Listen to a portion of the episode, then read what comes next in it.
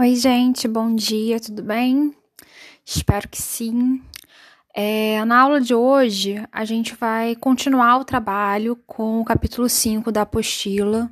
Lembrando que o tópico desse capítulo é coesão gramatical, que é um pouquinho diferente, né? Esse conceito.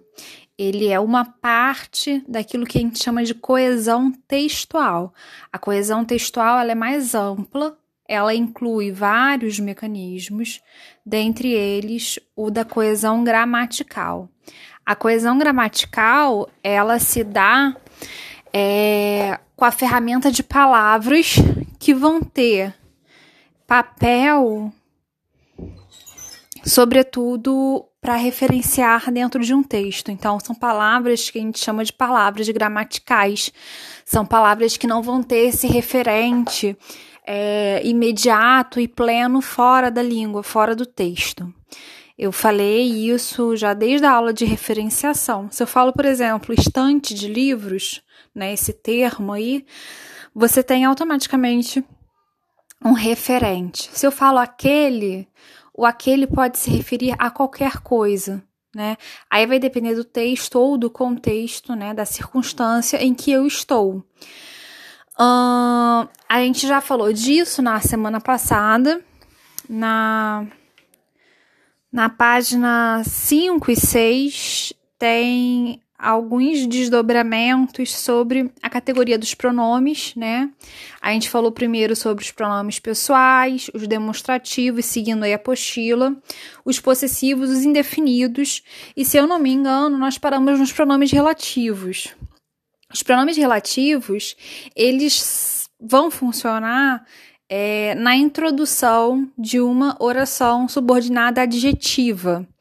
Então, o pronome relativo ele vai ter duas funções. Ele vai ter né, a sua função de conectar, de ligar uma oração à outra, e essa conexão ela vai se dar por meio da retomada de um termo é, da oração principal. Então, se a gente for olhar aí na página 7 da apostila, o primeiro tópico é pronome relativo. A apostila diz assim: normalmente retomam um referente já citado, ou seja, faz uma remissão anafórica, é, introduzem uma oração subordinada adjetiva e desempenham função sintática nessa oração.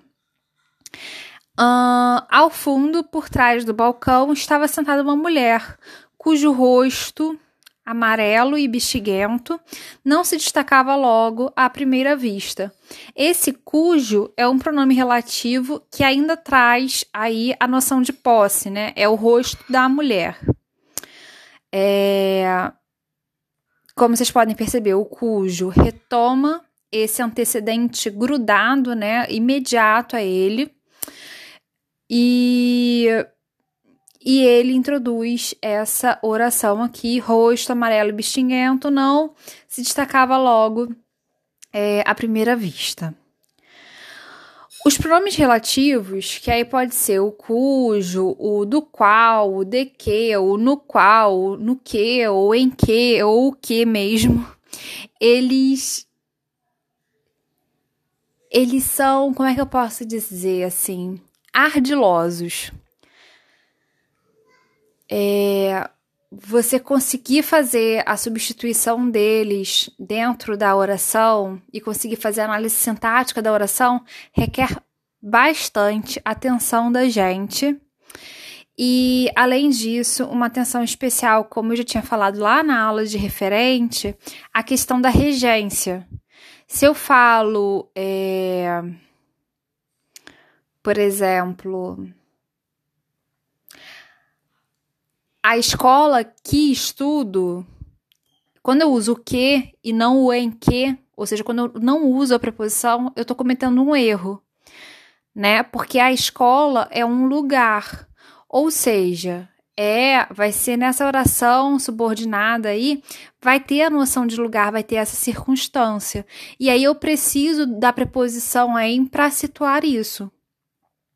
Ou então, o assunto de que eu falava, eu preciso do que aí? Do de aí, né? o assunto de que eu falava. Por que, que, eu preciso do de? Porque quem fala, fala de alguma coisa. Então, eu falo do assunto. Então, o assunto de que eu falava. E quando a gente está numa situação é, coloquial, uma situação em que eu, eu não tenho tanta preocupação assim com, com essa construção perfeitamente colocada pelas regras gramaticais isso passa batido. Mas na medida em que eu vou escolarizando né, a minha maneira de falar e de construir o meu texto, é interessante que eu comece a prestar atenção nessas situações, sobretudo quando eu estiver escrevendo um texto que vai ser avaliado. É... O pronome relativo, então, vai ter essa dupla função aí, coesiva, tanto a anáfora, né, tanto essa retomada de algo que já foi falado, como a conexão entre duas orações, tá? O próximo tópico da apostila são os advérbios, né? Então, é, a, gente, a gente já tinha falado isso, que os advérbios de tempo e de lugar, eles ajudam a gente a situar o texto e, e sobretudo, isso, isso quando a gente tem ali o contexto definido, né? Quem fala, para quem fala e quando fala. Os exemplos da apostila, eu vou ler agora esse trechinho né? A apostila diz assim: os advérbios de tempo e lugar são os que apresentam caráter remissivo, uma vez que estão relacionados ao aqui e ao agora da enunciação. Você bem sabe por que tornou ele. É sobretudo perigosa, muito perigosa. Aqui na corte, um caso desses perde-se na multidão da gente dos interesses mas na província muda de figura, e tratando-se de personagens políticos, é realmente insensatez. Esse aqui, que está aí grifado, que é o advérbio, ele antecipa a referência espacial, né? E aí antecipa a questão da corte. E além disso, é, você coloca o emissor dentro desse espaço, né? Se fosse ali ou lá já seria diferente do lugar onde o eu se encontra, certo? Hum. Também o senhor e o seu criado, né? O próximo exemplo aí. Ah, voltando aqui um pouco, essa questão do, do aqui e do lá, ou do cá e do lá, ela marca, né? A nossa literatura, ela é um dos marcos mais icônicos da nossa literatura, quando a gente olha para o Canção do Exílio, né, para o poema Canção do Exílio. É, se vocês forem lembrar desse texto, né, minha terra tem palmeiras onde canta o sabiá. As aves que aqui gorjeiam, e esse aqui é o exílio, então o lugar onde o eu se encontra é o exílio. As aves que aqui gorjeiam não gorjeiam como lá. Lá é a terra natal, é a terra da qual o eu lírico sente saudade. É onde ele não está. Então, só para vocês lembrarem disso aí. A Canção do Exílio vai ser retomada em vários momentos pela nossa literatura, com várias paródias, mas também com algumas é, referências bastante sutis. Tem um conto, por exemplo, do Guimarães Rosa, que retoma a canção do exílio só com o elemento da palmeira. Então, o sabiá, a palmeira, essa saudade da terra natal são temáticas recorrentes na nossa produção literária, na nossa produção artística, e isso com certeza traz alguma coisa aí da tonalidade da nossa produção artística e estética é interessante pensar. Ah, o próximo exemplo da apostila é assim: também o senhor e o seu criado, não menos se é seu criado esse homem que ali está sacudindo é, os tapetes à janela. E aí o ali é o advérbio, antecipa a referência espacial. O ali equivale à janela, local distante de onde se encontra o enunciador também é uma remissão catafórica, né? Anafórica é quando retoma, catafórica é quando antecipa. Tanto o exemplo anterior como aqui, como esse exemplo que a gente está falando agora, que é o ali, os dois são remissão catafórica. Nesse contexto, o ali se opõe ao cá, local onde as pessoas que travam, onde estão as pessoas que travam o diálogo. Certo? Hum, Virgília traíra o marido com sinceridade e agora chorava-o com sinceridade. E a, é muito, muito notável, eu acho, aí nesse, nessa frase, a ironia do Machado, né? Porque é, o narrador não faz, o, o não faz é, diretamente o julgamento de valor da traição, né? É, mas faz indiretamente, mostrando que tanto no ato de traição como no ato do arrependimento existe sinceridade. E isso, é, essa sutileza aí da, da crítica, da, da construção do texto, é bem característico do Machado de Assis. É igual aquela famosa frase: amou é, por, sei lá, não sei se são 15 dias, 15 dias e 10 contos de réis. Quando ele faz essa construção, ele não diz, ela era interesseira, mas ele diz. Então. Bem, o próximo exemplo, tenham paciência, daqui a pouco lhes direi quem era a terceira senhora. E aí aqui ele está falando diretamente com o leitor, que é outra marca do Machado, essa interlocução com o leitor. Uh, o daqui indica tempo, é... E é isso, né? Daqui a pouco, deste momento, até um pouquinho depois. Só você esperar. Então aí você tem uma noção de tempo indicada. Tudo bem?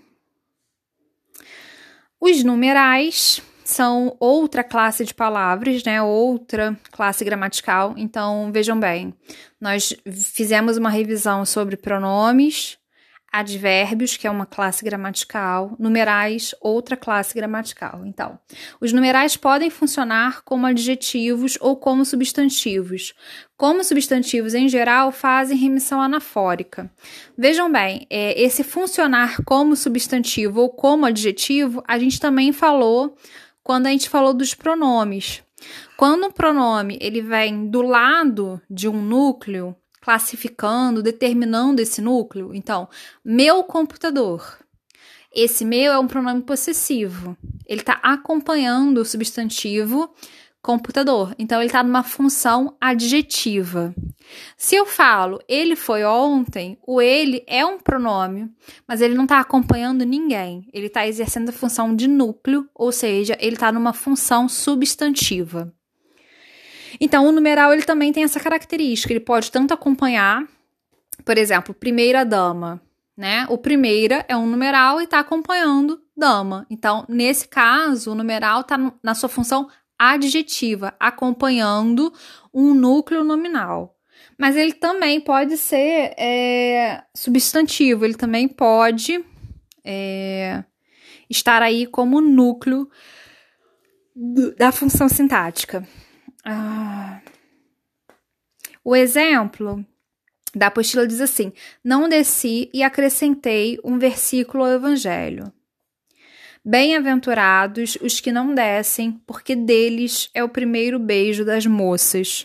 Com efeito, foi no domingo esse primeiro beijo de Eugênia.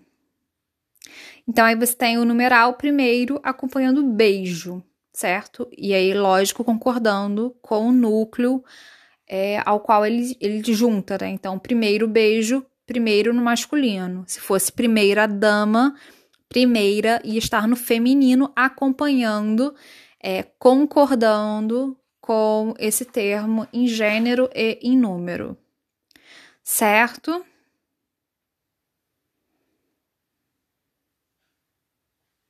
E por fim, a apostila traz a ideia de conectivos.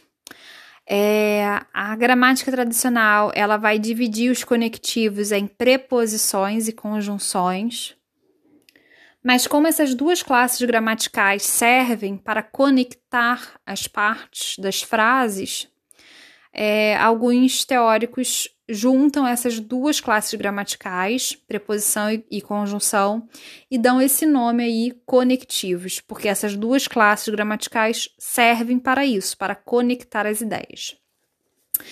É, as conjunções e as preposições, eu estou lendo a página 8, tá? As conjunções e as preposições não fazem remissões, mas são outros importantes elementos coesivos ao estabelecerem relações de sentido entre os termos da oração. No caso das conjunções, entre orações, coordenando-as ou subordinando-as. A mãe, que era surda, estava na sala com ela. O em aí, que é uma preposição e está aí contraída com o artigo a, e o com, que também é uma preposição e estabelece relação de companhia. Vivi meio recluso, indo de longe em longe em algum baile, ou teatro, ou palestra, mas a maior parte do tempo passeia comigo mesma. É, esse mais preposição preposição, perdão, conjunção e traz a ideia de, de ideia oposta, né? Traz uma noção semântica de oposição, de adversidade. Era um erro, um erro fatal.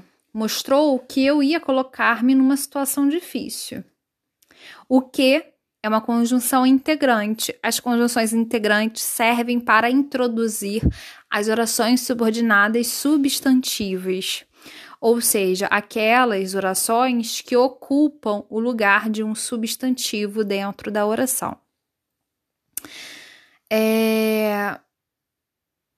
Bem, nós paramos por aqui né, a explicação. Para a aula de hoje, o exercício é da página 9 e da página 10. E, novamente, assim como na semana passada, eu estou à disposição no tempo da aula para vocês tirarem a dúvida, caso vocês queiram e, e solicitem o interesse aí, quem tiver online no tempo da aula, a gente pode se falar pelo aplicativo do Zoom, tá?